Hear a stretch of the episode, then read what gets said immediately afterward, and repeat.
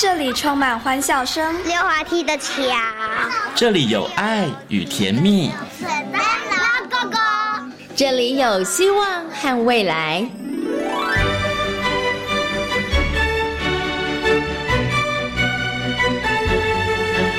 遇见幸福幼儿园，遇见幸福幼儿遇见幸福幼儿遇见幸福幼儿园。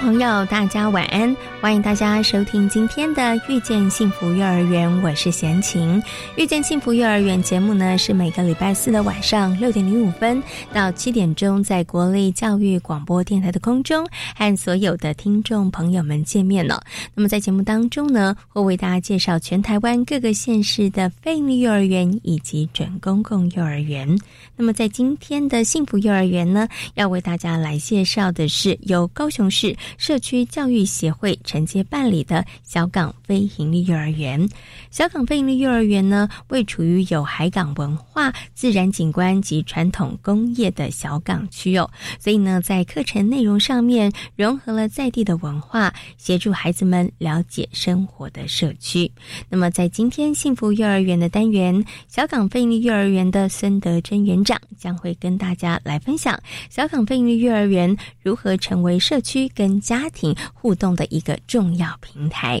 那么，在节目的后半段呢，我们要进行的单元是大手牵小手。那么，在今天的大手牵小手的单元当中，为大家访问到了奇威儿童专注力发展中心的廖生光执行长，跟大家谈到了在生活当中有哪些活动可以呢来强化孩子的前庭觉、本体觉以及触觉的发展。好，马上呢就来进行节目的第一个单元——幸福幼儿园。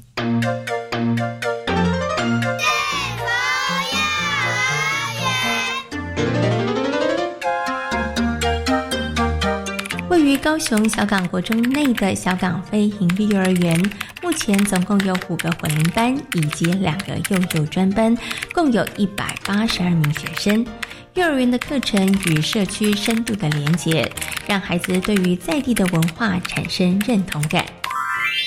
今天呢，闲情来到了位在我们高雄小港国中内的小港飞鹰利幼儿园，那么要为所有的听众朋友呢来介绍小港飞鹰利幼儿园。很高兴的呢，要访问到我们的孙德珍园长。Hello，园长您好，你好，很高兴跟大家那个在空中相见。是啊，我们的园长非常的热情哈，可是呢，其实他已经从事幼教工作超过三十年了，非常资深的一个这个幼教工作者哦。我想呢，是不是可以先请园长来跟大家稍微介绍一下这个小港飞鹰幼幼儿园哈？它其实是在一百零七年八月成立，到现在呢，大概有一年半的时间哈。那当时其实为什么会在小港国中这边，然后来设立这个飞鹰幼儿园呢？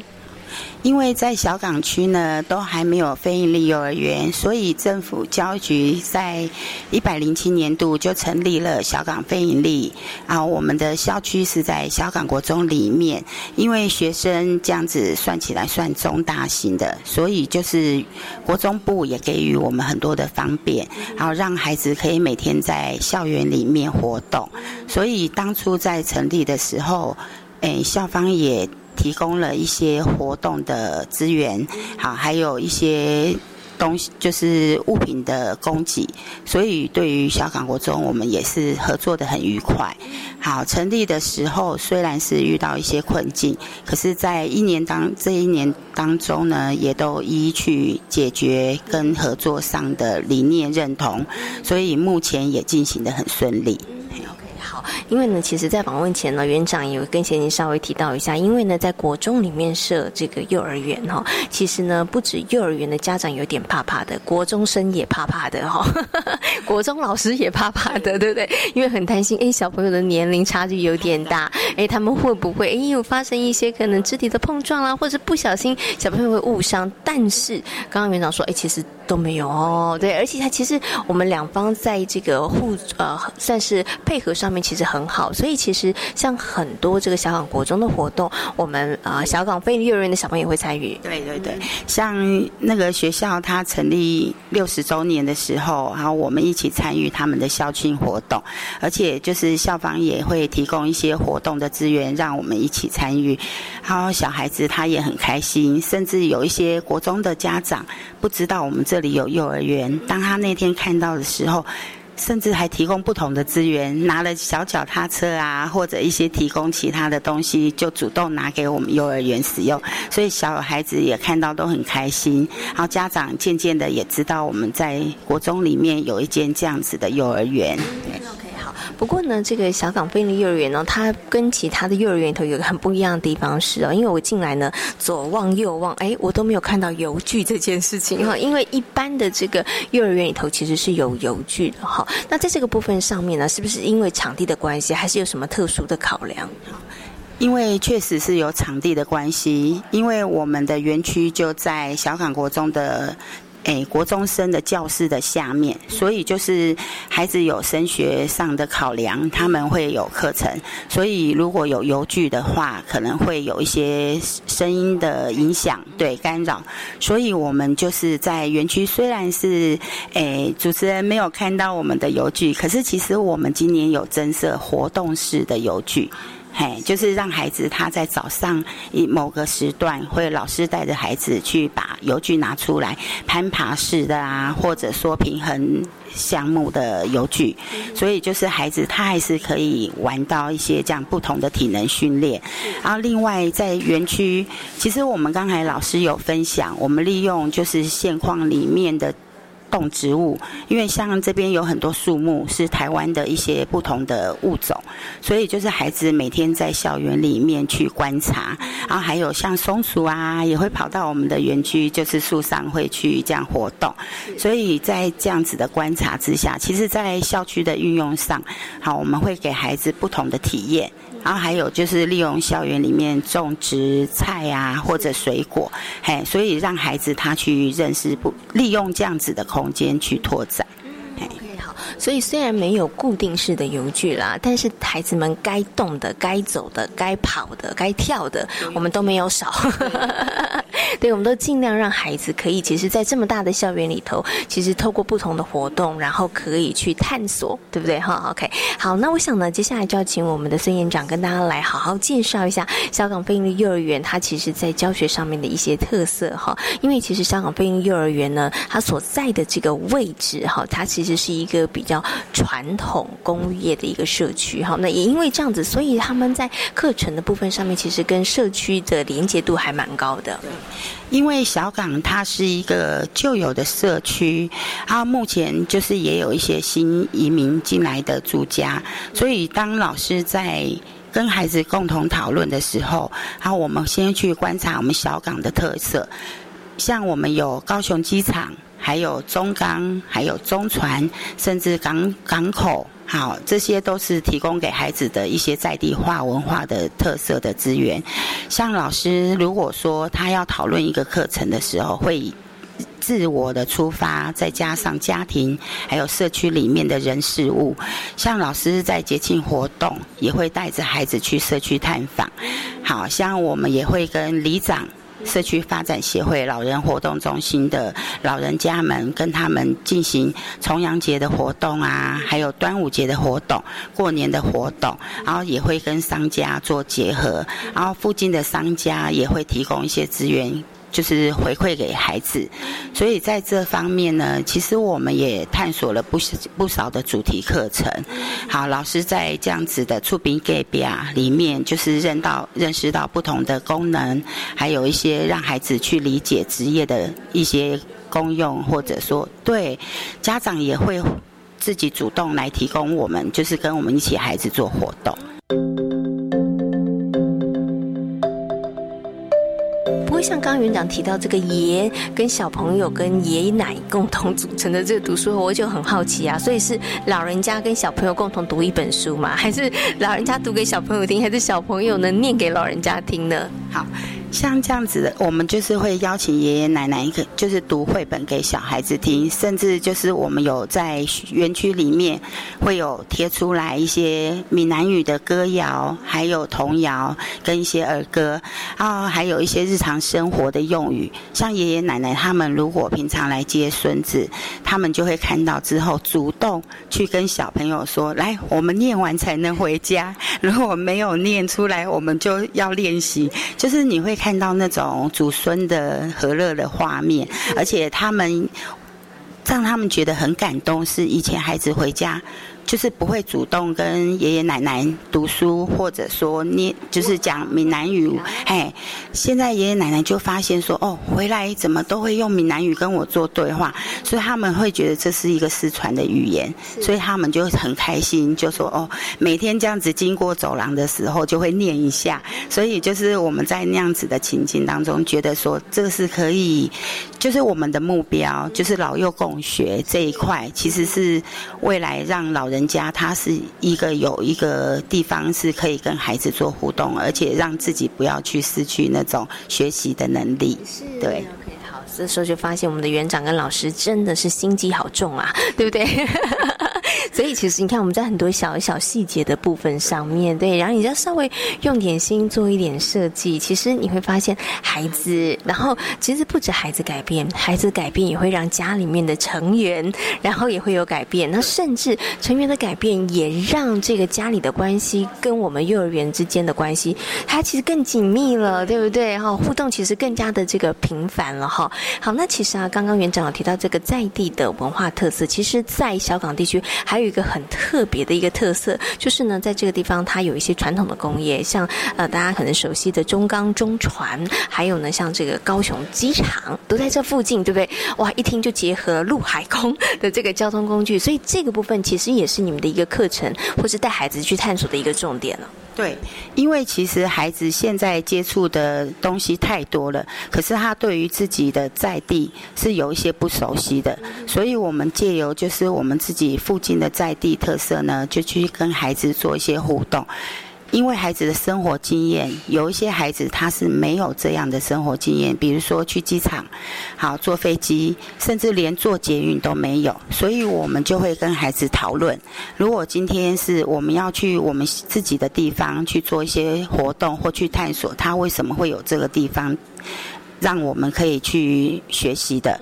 然后孩子他们当然说是会有疑问，比如说像机场。它虽然离我们这么近，可是它的飞机还有一些它里面的设备，孩子他总是想有一些想要知道的。然后老师他就是介于说，诶，有一些家长他有是在机场工作的，我们就会请他提供，甚至说，诶，这样子我们可以做机场的人员去跟他做一些什么样的资源结合。好像我们上次就有去机场，然后那个机场的工作人员就为我们做导览，所以孩子。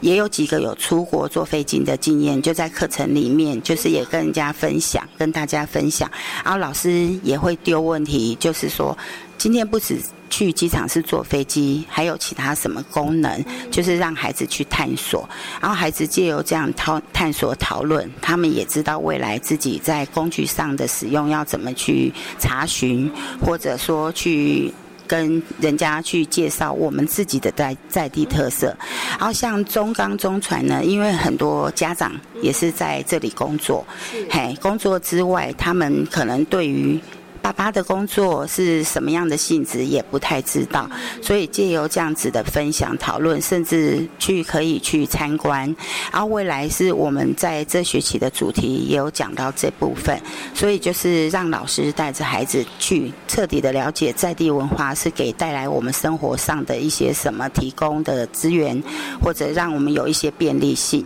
所以这是未来我们在小港的课程里面会让孩子更了解在地文化。觉得这个真的是一个很棒的优势，因为其实，呃，行进上很多幼儿园的小朋友，他们其实对于大众运输工具很感兴趣，对。但是我觉得小港飞鹰幼儿园它拥有一个非常好的一个优势，就是我们虽然也要讲大众运输工具，但是这就是我们的在地文化，对，就是我们的在地的特色。而且其实我们拥有很多资源，因为像刚刚园长讲，很多的家长他们都在这些地方工作，对不对？所以他们其实也可以借由他们的这个专业，然后来跟小朋友。分享。对，然后我们也可以因此这样子，然后让这个家长，然后他们也真的可以进入到幼儿园里头哈。所以其实从我们刚刚讲的在地文化，好有包含了这个跟呃爷奶的读书会，然后也包含了这个可能我们的传统的工业，然后邀请这个呃专业的家长来进行分享哦。其实香港飞鹰幼儿园跟家长的互动上面，哎，大家一定发现非常的密切。但是呢，刚刚园长又稍稍跟我透露啊，先青刚开始又不是这样哦。其实这是经过了一段努力，对不对？哈，OK。因为在小港刚成立的时候，家长对于非盈利的概念还不是那么清楚。然后在非盈利里面，我们有一项就是希望家长能够结合一起，就是协力学校，所以会有一个家长会。好，当初成立家长会的时候，因为有些家长对于这样子的运作也不太了解，所以开始我们会鼓励家长一起进入到学校。可是家长进来学校要做什么呢？好，其实这是一个很重要的一环，因为学校它明确的跟家长可以协力的部分，可是，在一些活动或者说一些学校的事务推动，家长参与了之后，知道那的确是不简单的，所以有一些就打退堂鼓，所以他们就会觉得说，哦，我帮忙这一次，可能下次我就不敢来了。对，就是很多人会有这样子的。就是结果，所以在今年我来了小港飞盈林之后，重新跟家长去讲我们飞盈林的概念，其实不是只有我们好，其实大家共好，对，让孩子能在这样子的环境去做一些不同的成长，啊，结果家长们就是开始去运作，也在开会之中讨论说。诶，我们未来要进行的方向，所以家长在不不管是孩子的儿权儿童人权活动、戏剧的表演，还有就是跳蚤市场的协助，还有就是我们一些户外教学，家长主动来成立就是服务的队伍，嘿，所以在这个过程中，家长慢慢也了解了，甚至在家庭之间互助的合作，好，也成我们去。就是自然之旅，就是家长互相合作，不是说只有一家一家这样子，而是串联起来，我协助你，我们一起去参加。然后孩子，当孩子如果说今天我工作不方便，甚至别的家庭也可以协力照顾我的小孩。所以我希望就是小港能够让家长也一起就是协助学校参与之外，就是也能了解到说我们为孩子付出是让孩子得到最好的结果这样。对。好，那其实啊，家长啊，除了我们刚刚提到这个参与度之外呢，其实还有一个也是呢，可能有一些呢，对于要不要选择非盈利，或者是要进入非盈利幼儿园来念书啊，进入把小孩送入非盈利的家长担心的就是，哎，非盈利幼儿园课程看起来好丰富哦，但是呢，哎，奇怪，我们怎么，哎。呃，语文啊、国文啊、数学啊，这些怎么都没在课表上看到哈？尤其在小港这个地区，因为小港飞鹰幼儿园它又是第一所成立的飞鹰幼儿园，所以真的刚开始的时候，家长对这个部分上幼小衔接啦、哈注音符号的学习啦，他们真的有一点点担心哈。那这个部分上面，其实园长是怎么样去让家长放心的？其实家长不是只有一点点担心，其实家长很担心，尤其是。小班要升上中班的时候，就有家长提出疑问，因为以往没有小港非盈利的时候，属于这个区域的教学法都大多数是以就是学业为主，所以当小港非盈利成立，我们在起初的座谈会，其实会跟家长做分享，可是家长会有疑问。因为我们还没有第一届的毕业生让他看到成果，可是我们借由一些孩子普通就是平常的学习，我们老师提供他观察的记录，还有一些课程的引导，啊，还有做分享，就是让家长看到说我们在教学上的努力，啊，孩子他在正常化的教学之下。比如说语文方面，家长会担心 b p 吗？可是我们借由语文区，就是学习区语文区，让孩子去练习认识我们的注音符号，还有运笔练习。啊，孩子他每天在这样子的练习潜移默化之下，他其实会有基本的能力。可到了未来要升国小的时候，其实我们会给孩子最重要的就是他的解决能力跟日常生活的自理能力。所以在这一部分，他也学习到说我要怎么去学习跟解决自己的困难度。然后老师在适时的引导说：好，我们要学注音符号的时候，你要注意哪一些细节？其实这个是在每天的练习当中，而不是一节课一节课让他去这样子的固定学习。所以以在幼小衔接的部分，家长提出疑问的时候，其实我们会拿孩子的成长记录簿，家长就会了解到说，哦，原来孩子是有在学习，只是不是填鸭式的。所以在这样子的一年的历程，他们在进入国小之后，其实家长的回馈也告诉我们说，孩子到国小适应的很好。对他不是只有注音符号，而是他其他方面他都能够具备能力了，去做一些调整。所以在这一部分，我们当然是也理解家长的心心理，他会紧张。可是我会觉得说，让家长慢慢去理解孩子的学习能力，是从一些基本的能力出发，相信就是慢慢这样子的延续，好也带动家长对于教学的部分的疑惑。所以在小港今年度也有一些家长会提出疑问，可是我们就是让他看到我们孩子的学习环境跟一些内容，其实慢慢的有让家长很多的安心部分的，嘿，让他知道说，哦，原来他在正常化的教学之下，孩子学习是快乐，并能够解决自己的问题。对这一块，是我们希望家长能够慢慢让他去说。不能说全部都改变，可是至少让家长安心不少。对对对，好，所以其实刚刚园长说，哎，当然我们也可以。体谅就是爸爸妈妈的担心哈，但是我们要让家长能够放心。那放心的方法就是，哎，让大家真的知道孩子在学校里头看起来是玩呐，但是呢，在这个玩的过程当中，孩子的能能力，他点点滴滴都在被累积，都在成长，对不对？而且其实刚刚园长有提到了，其实学习注音符号、学习运笔练习，是不是就一定要纸本？其实不是。我觉得有老师很多的老师，他们其实是透过游戏的方式，让唱童谣，其实也。也是一个方式，对，所以我们其实就运用了一个比较活泼、有趣的方式，让孩子们有去接触。但是我觉得刚刚园长讲了另外一个很重要，其实也是很多的听众朋友或者爸爸妈妈啊忽略的。大家其实，在幼小衔接上，你只关注的是孩子他可能在课业上面能不能够衔接得上，可是更重要的是，孩子进入到另外一个学习的历程，他的生活自理能力、他的问题解决能力、他的学习的动机。他有没有都配合得上？这可能比那一些课业上更加的重要，对不对啊？OK，好，那我想呢，最后要请我们的孙园长跟大家来分享哦，就是小港飞鹰幼儿园呢成立到现在一年半的时间了，对不对？好，好，那我们其实，在过去这一年半里头，在社区呃在地文化的结合，还有包含我们的家长的资源的结合上面，其实看起来做得非常的好哈。那我们接下来呢，还有什么样子的一个目标，或者是觉得说，哎，我们可以再往哪个地方再继续的去深化去做呢？嗯，其实我很想做的部分，就是让老师也理解到，因为现在的。发展迟缓的孩子现在也越来越多，所以就是在因为非营利幼儿园对于这些发缓的孩子是不拒绝。好，虽然是让班级老师或许有些疲累，可是对于融合教育，我是很希望推动，因为这些孩子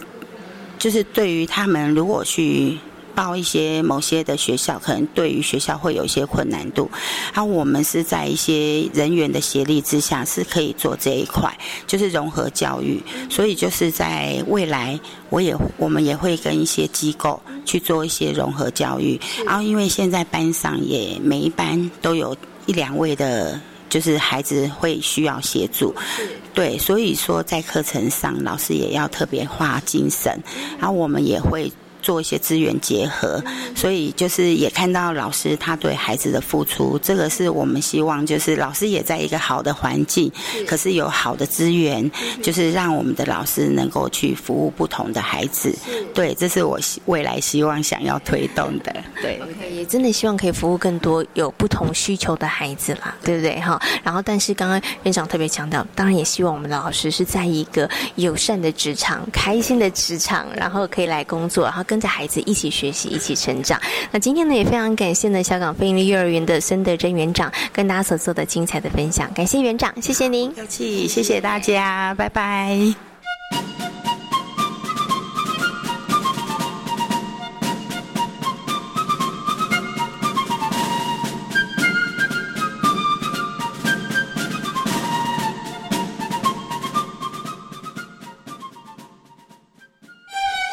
儿童节到喽！你喜欢儿童节吗？喜欢哦，大家异口同声都喜欢。为什么喜欢？俊婷，因为可以去很多好玩的地方。那雨乔呢？你为什么喜欢儿童节？因为我就可以去小小宇宙探险号，祝所有的大朋友、小朋友儿童节快乐！也别忘了每周一到每周三的晚上九点三十分，准时打开教育广播电台，一起搭乘小小宇宙探险号。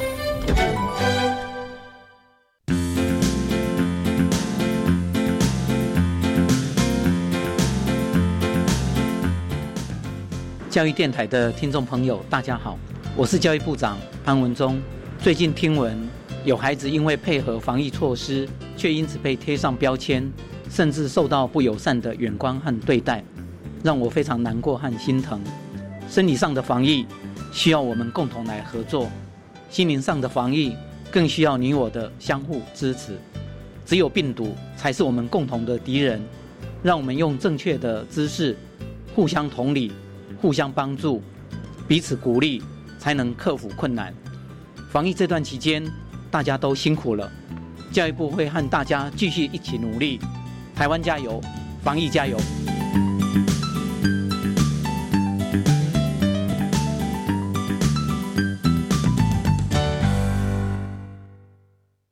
大家好，我们是台湾学乐团，我们都在教育广播电台。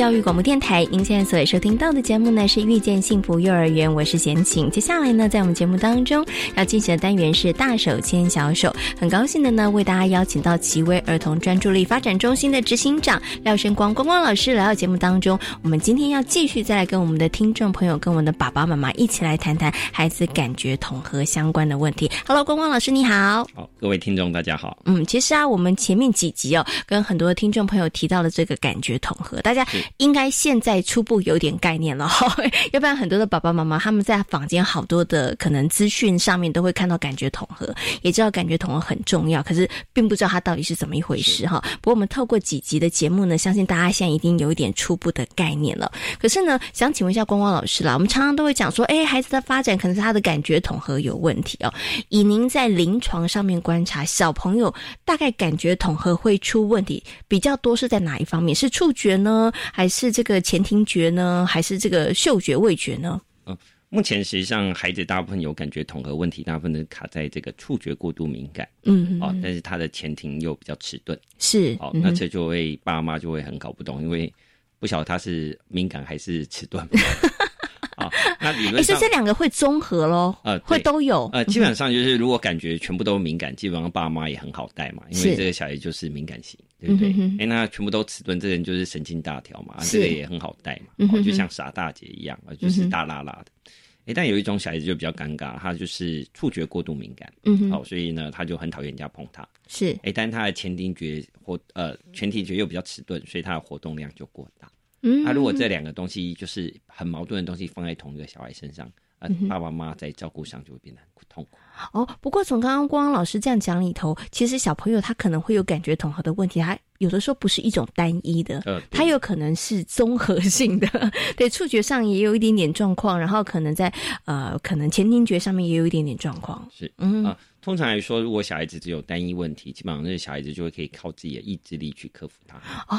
是。那但是我们通常说，哎，需要协助的小孩，通常就是说，哎，他同时可能碰到两种或三种问题。啊，他努力一个，另外一个就出彩；又再努力一个，另外一个就出彩。嗯，所以到后来就变情绪稳定度变得比较弱。哦，所以通常去找光光老师的都是比较复杂的、比较麻烦的。如果小朋友只有一个单一的状况的话，刚才讲小朋友靠意志力，其实可以爸爸妈妈协助他，那这个比较容易去克服。但是就像刚刚光光老师举的那个例子，如果哎又敏感又迟钝，哦，这个就很难搞了，因为可能爸爸妈妈怎么做都觉得不太恰当了。对，因为理论上来说，我们要。先把敏感的地方先降低，嗯哼，然后才去把这个迟钝的地方唤醒。哦。啊，但是很多时候我们就是刚好做颠倒的时候，就那个顺序颠倒的时候，你就会发现，哎，奇怪，怎么小孩子越来越皮？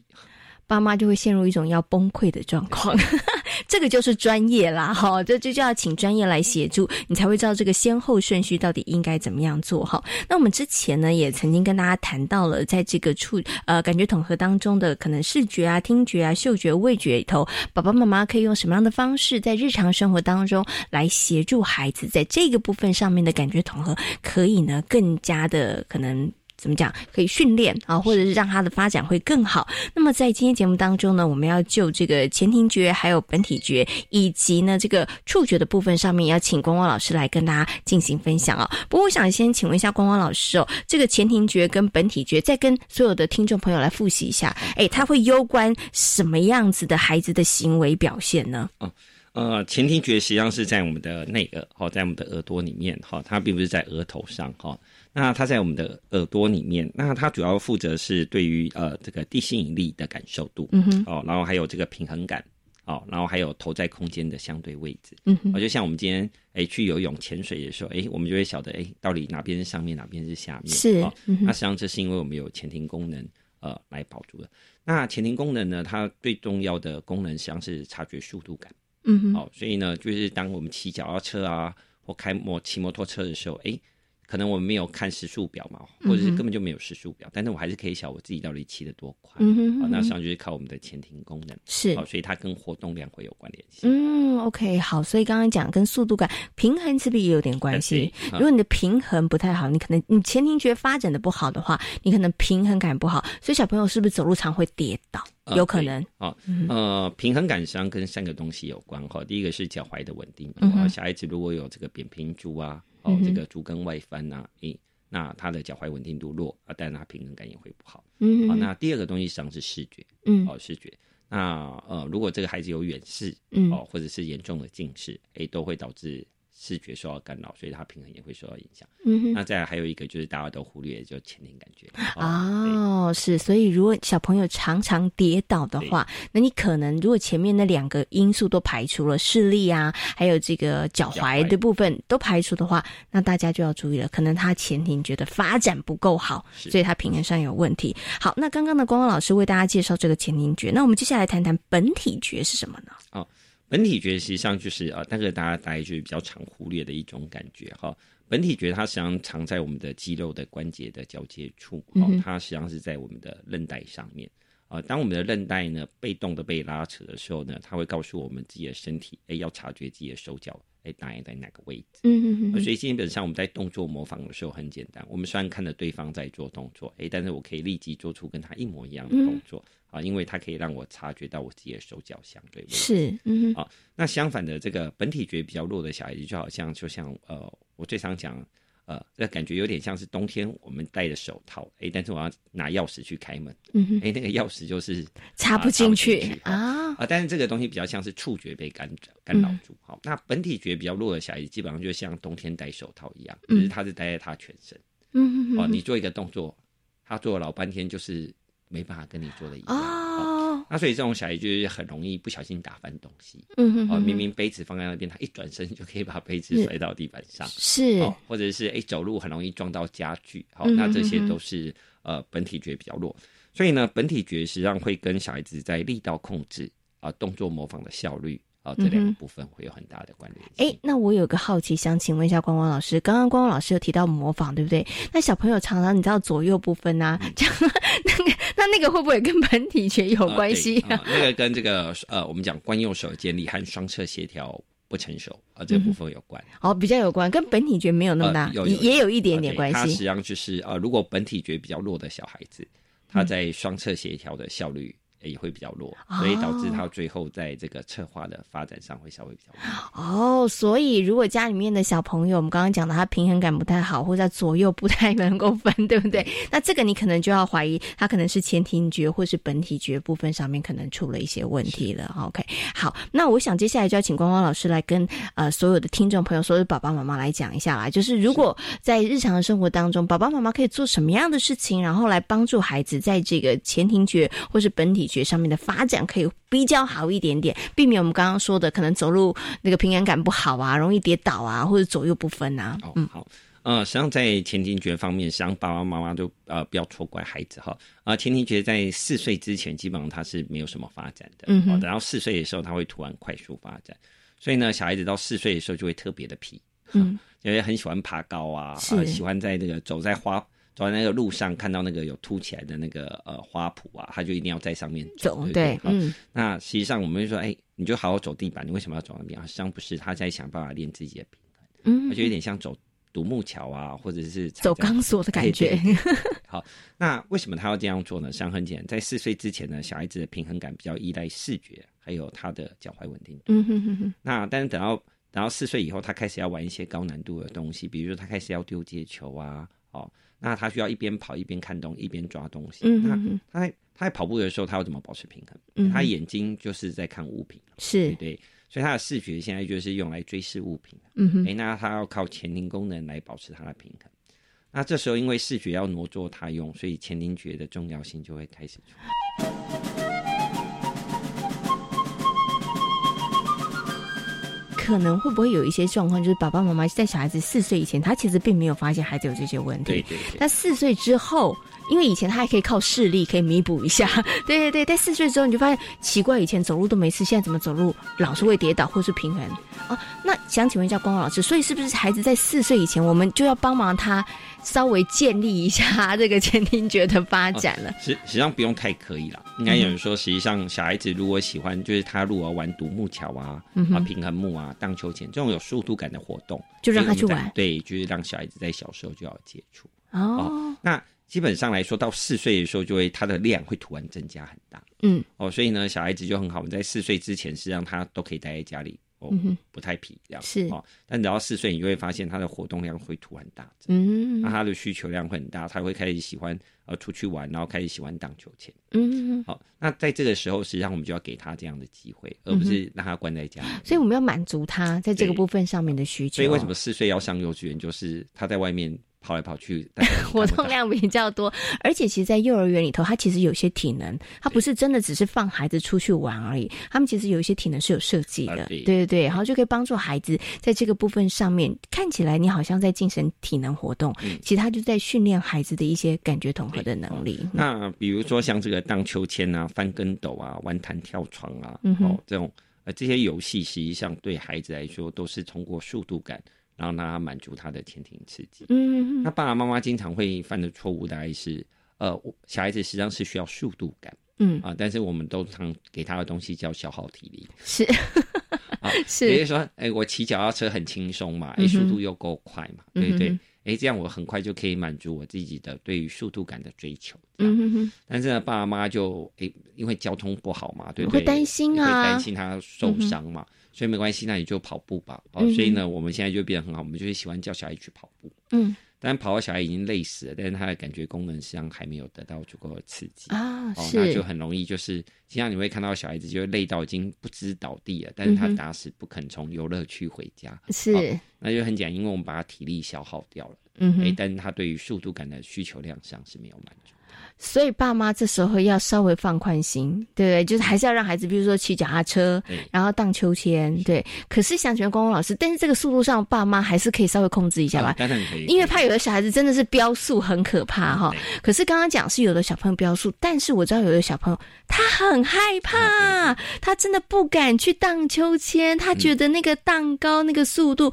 或骑脚踏车，他还是会害怕。可是。关于这样的孩子，是不是他如果没有这方面的训练，他的前庭觉发展也会有问题啊？当然，好，嗯，因为呃，小孩子为什么会很怕速度感？主要的最重要原因就是因为呃，这个我们叫做重力不安全，哈，就是当他脚要离地的时候，他就会觉得很害怕。那主要是因为他的前庭功能比较不够，嗯哼，那他要练习单脚站或闭着眼睛单脚站的能力。哦，那原因是什么呢？原因实际上是因为呢，这些小孩子呢，他的这个视觉过度敏感，嗯，好。比如说，呃，我们平衡我们是靠视觉还有前庭功能，但是呢，它的视觉占的比例太大，嗯，但它的平衡功能在前庭功能占的比例比较小。嗯那前庭功能，呃，视觉是一种过度放大的感觉系统，哦，就比如说有一个东西要跑你前面，它突然那个速度会很快，嗯，那我们当然会闪，对不对？那如果呃，它多过度依赖视觉的时候呢，你就会发现它在荡秋千的时候，因为那个视野变化太快。嗯，他就会觉得很恐怖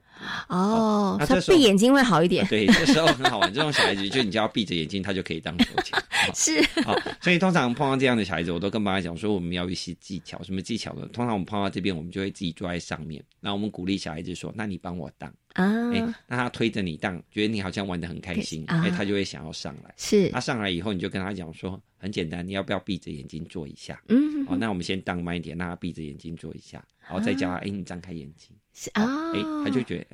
好像还好嘛，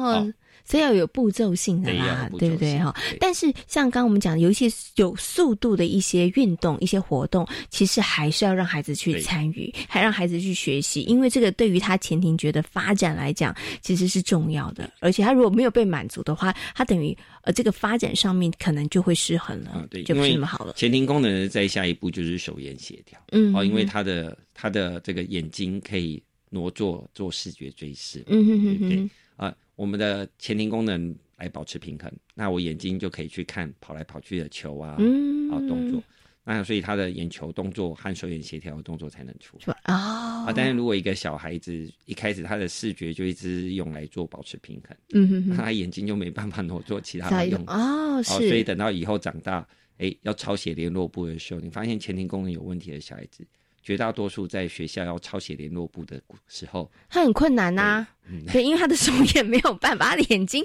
我拿来做平衡都不够了，我还要拿去看，然后写这件事就有困难了。所以等到后来就变，然后国小的时候，他们就经常在抄写联络簿的时候的配合度和意愿就会特别低，就会很慢了。对，对不对？然后当然就会有一些可能这个冲突啦。对对对，对孩子学习的困扰。因为小孩子写联络簿老师漏字，妈妈火气一定。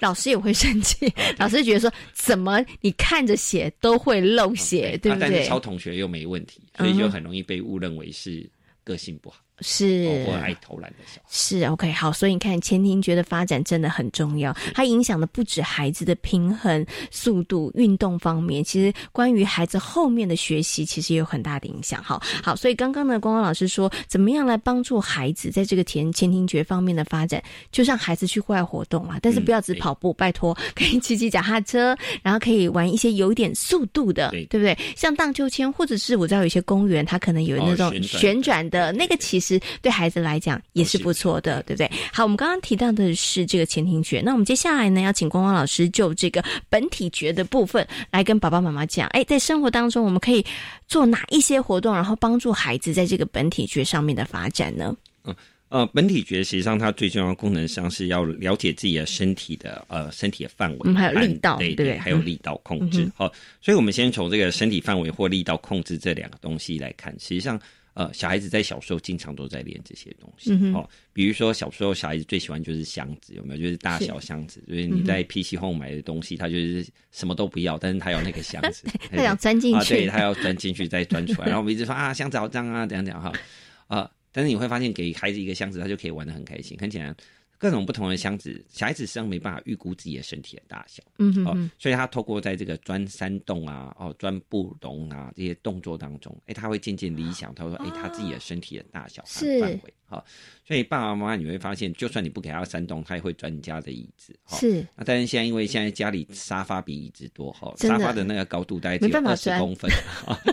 沙发钻不了，对，他钻不了，哈，所以现在小孩子能玩这些游戏就变得比较少。好，那所以呢，实际上我们可以额外创造，而比如说箱子我们留下来，好，或者是什么呃，这个椅子比较高的这种呃，可能餐桌椅啦，对对对，好，然后我们或是餐桌下面其实也可以，对对，就让他练习去转。好，你会发现一开始小孩子手脚很容易撞到，后来他渐渐就不会撞到，就代表说他渐渐了解自己的身体大小范围。哦，那第二个东西实际上是有点像套圈圈，嗯哼，套圈圈就很简单，就是像我们呃以前都会有一根棍子，然后诶就是有很多这个。呃，绳子做的或塑胶做的，因为我们让孩子练那个套圈圈。夜市也很多了，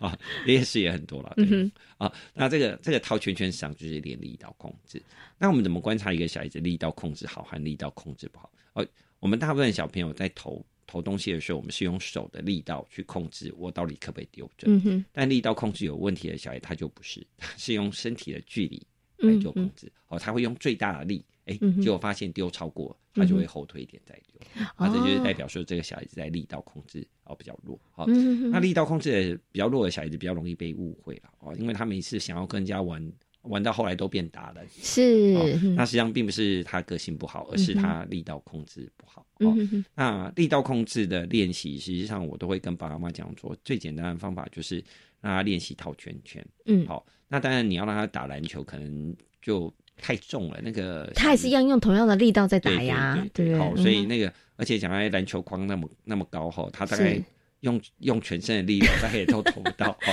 那他就会学到，就是每一次都用全身的力量，他反而会练到就是用全身的力量哦。那这个东西反而对力道控制。协助是并不大的，好。那第三个东西实际上最简单就是呢，哎，实际上呢，大家都会发现，就是小孩子一定会玩畅游，哈，嗯，所以实际上最简单方法就是跟小孩子做，哎，请你跟我这样做，嗯，啊，是，对，比如说我们做一个动作，哎，他就要做一个动作，哎，我们做另外一个动作，他就要做另外一个动作，哈，透过身体动作模仿的过程，哎，他就可以了解，哎，他自己的动作到底跟爸爸妈妈一不一样，嗯，只是在比较小的小孩，特别在四岁五岁的小孩，我们可能要有镜子。我觉得你在跟他玩的时候，你要有镜子，啊，就变哎，你做给他看，但是两个人都面对镜子，那他要透过视觉来了解哦自己的手有没有跟你一样哦，因为我们想说你跟我做一样的，但是孩子他觉得他做了，但是他并不知道他做的对还是错，那这样其实是没有什么帮助的。那如果可以有镜子的话，他其实可以更清楚知道哦。为什么你举的手举的方向跟我的方向不一样？哦，他就比较能够察觉到我们当中的不同，然后他去做一些修正了。所以我们通常在带孩子的时候，实际上就是，特别是如果在大班以下的小孩子，像如果我们要做本体觉的游戏的时候，如果有镜子，小孩子学习的效率就会很快啊。但是如果没镜子，他学习的效率就会比较慢。嗯，他并不是小孩子皮不皮，而是。啊，他的成熟度还没到那么高。哎，那我有个问题想请问一下光光老师，所以如果训练孩子的本体觉，我们送小孩子去跳舞，或者是那种律动的，会不会也还不错？哦，会会很好。哦，对，呃，通常来说，实际上小孩子在小时候的阶段，他并不是最重要的东西，并不是学业学习，嗯，他并反而是要把自己的身体的感官各个系统搞清楚，嗯，哦，就像你买一台车子，你要晓得各个设备，是是是，我也是开了十年之后才说，哎，原来我有雨刷，哦，那这样就太逊了，对，那实际上小孩子一开始 一开始的时候，最重要就是要去了解啊他自己的身体。啊，各个部分的功能，好，那他有足够的动作技巧之后，他的学习效率才会增加。嗯，OK，所以我觉得像刚刚光光老师提到第一个那个游戏，其实是很容易在家里面执行的，纸箱或者是这个餐桌的椅子，对不对？或者是你可以刻意，我还知道有人可能用什么堆面，嗯，那个可能抱枕，也可以把它堆成像一个小小的山洞。其实那个真的是可以让孩子知道我的身体要认识自己的身体，然后我的身体要怎么样运用。对，我觉得那是一个很好的、很好的方式哈。所以刚刚呢，光光老师有提到了，在这个本体觉的部分上面，爸爸妈妈可以从一些活动，然后去帮助自己的孩子。那甚或呢，其实让小朋友去学习律动、舞蹈。其实也是一个还蛮好的方式了哈。好，那我们今天呢，就这个呃前庭觉还有本体觉的部分呢，跟所有的听众朋友进行分享。那触觉的部分，因为我们之前啊，其实已经谈比较多了，但是我想最后还是请光老师花一点点时间，跟爸爸妈妈提醒一下，如果家里的小孩子真是触觉敏感的话，我们怎么办？碰他一下就哇哇叫的，我们可以怎么办？嗯，哦，触觉比较敏感的小孩子，实际上主要的原因是因为他在。呃，因呃，就是两岁以前，他的触觉经验比较不足，嗯，好，所以呢，他因为两岁之前小孩子是什么都爱摸，哦，那等到两岁之后，他就开始变得一个很神奇的状况。如果小时候没摸过东西，他长大就不敢碰，嗯哼，所以，啊，这时候爸爸妈妈可以用的东西大概是，这时候爸爸妈妈可以用的东西就变成可能我们可以多帮他按摩，然后多给他拥抱，是，然后提供他足够的感觉经验，是，那这样他触觉就会渐渐降低。好，所以就是小朋友出生之后，爸爸妈妈常抱他，要常常拥抱他，对不对？然后不用太担心，你抱孩子，小孩子以后会变得这个很赖皮，然后这就不会担心。哎，真的有好多爸爸妈妈会觉得说，哎，我万一一直抱他，一直要我抱怎么办？别担心，他真的要你抱的时间不会很长啦。他长大之后，他真的就不要你抱了。所以呢，真的还是可以让你抱的时候，好好的拥抱他，对不对？哈，我觉得那是一个情感的交流。那对于孩子的触觉敏感，可能降低他的触觉敏感，其实也有很大的帮助。哈，OK，好，今天呢也非常谢谢呢光光老师在空中跟所有的听众朋友所做的精彩的分享，谢谢光光老师，谢谢。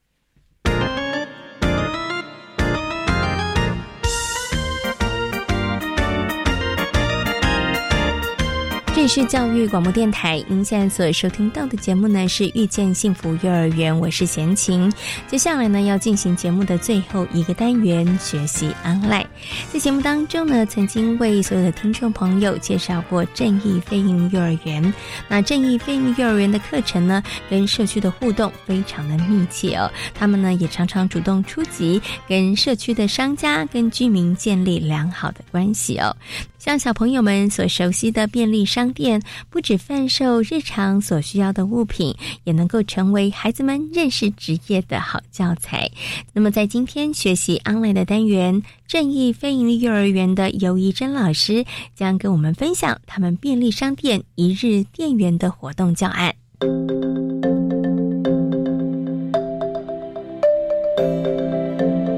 学习 online。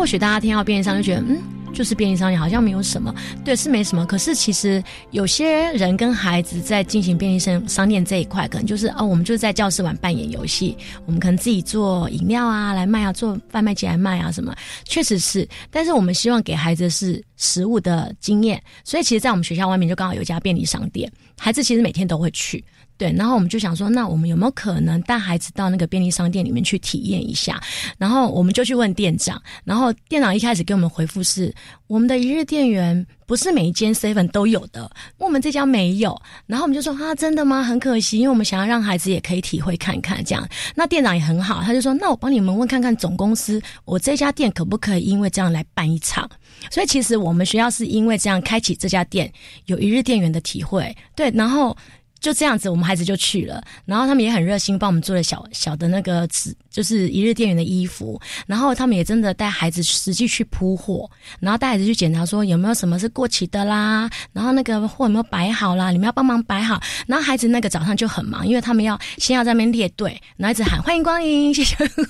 对，然后哈，接着他们要去补货，然后要把店把东西排好，然后要看看有没有什么东西没有分类分好，要帮忙分好。然后店长也很好，他就让孩子真的实际拿那。个收银台那个 B B，让我们去帮客人 B B 东西，然后教他们怎么看，要打多少钱，然后给发票。所以孩子整个流程就 run 了一次，对。然后那一天也因为这样子，业绩变得很好，因为就很多客人都看到小朋友很可爱，就会来买。然后包括孩子的爸妈也会想要来看看，说：“哎，我的小孩当店长是什么样子，当店员是什么样子。”所以他们都来看。然后回到学校之后呢，我们就跟孩子说：“好，那如果换我们要开店，我们可以怎么做？”那孩子因为他有实做的经验了，他们就开始说：我们的东西要分类啊，饼干要放哪边，饮料要放哪边，然后我们还要做冰柜，要不然东西会坏掉。对，然后还有说，那我们要做收银台，那还要有篮子，因为身份都有篮子让客人提，所以他们就自己去做篮子，然后自己开始做一些货架，做一些商品来卖，所以其实我们是倒过来的。我们并不是在里面做完之后，然后让孩子玩扮演游戏，我们是让他们透过实物的经验，然后再回到学校自己开店。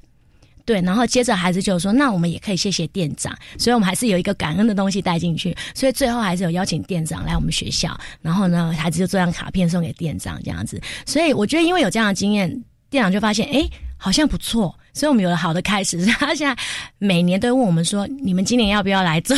小店员的体会？”所以后来其实后面的学弟妹就算没有走这个主题，有时候我们会带他们去体会，这样子体验一下。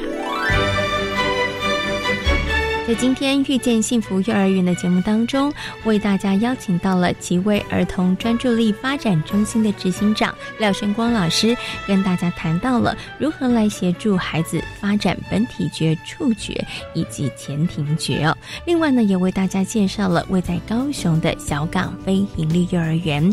感谢所有的听众朋友们今天的收听，也祝福大家有一个平安愉快的夜晚。我们下周同一时间空中再会，拜拜。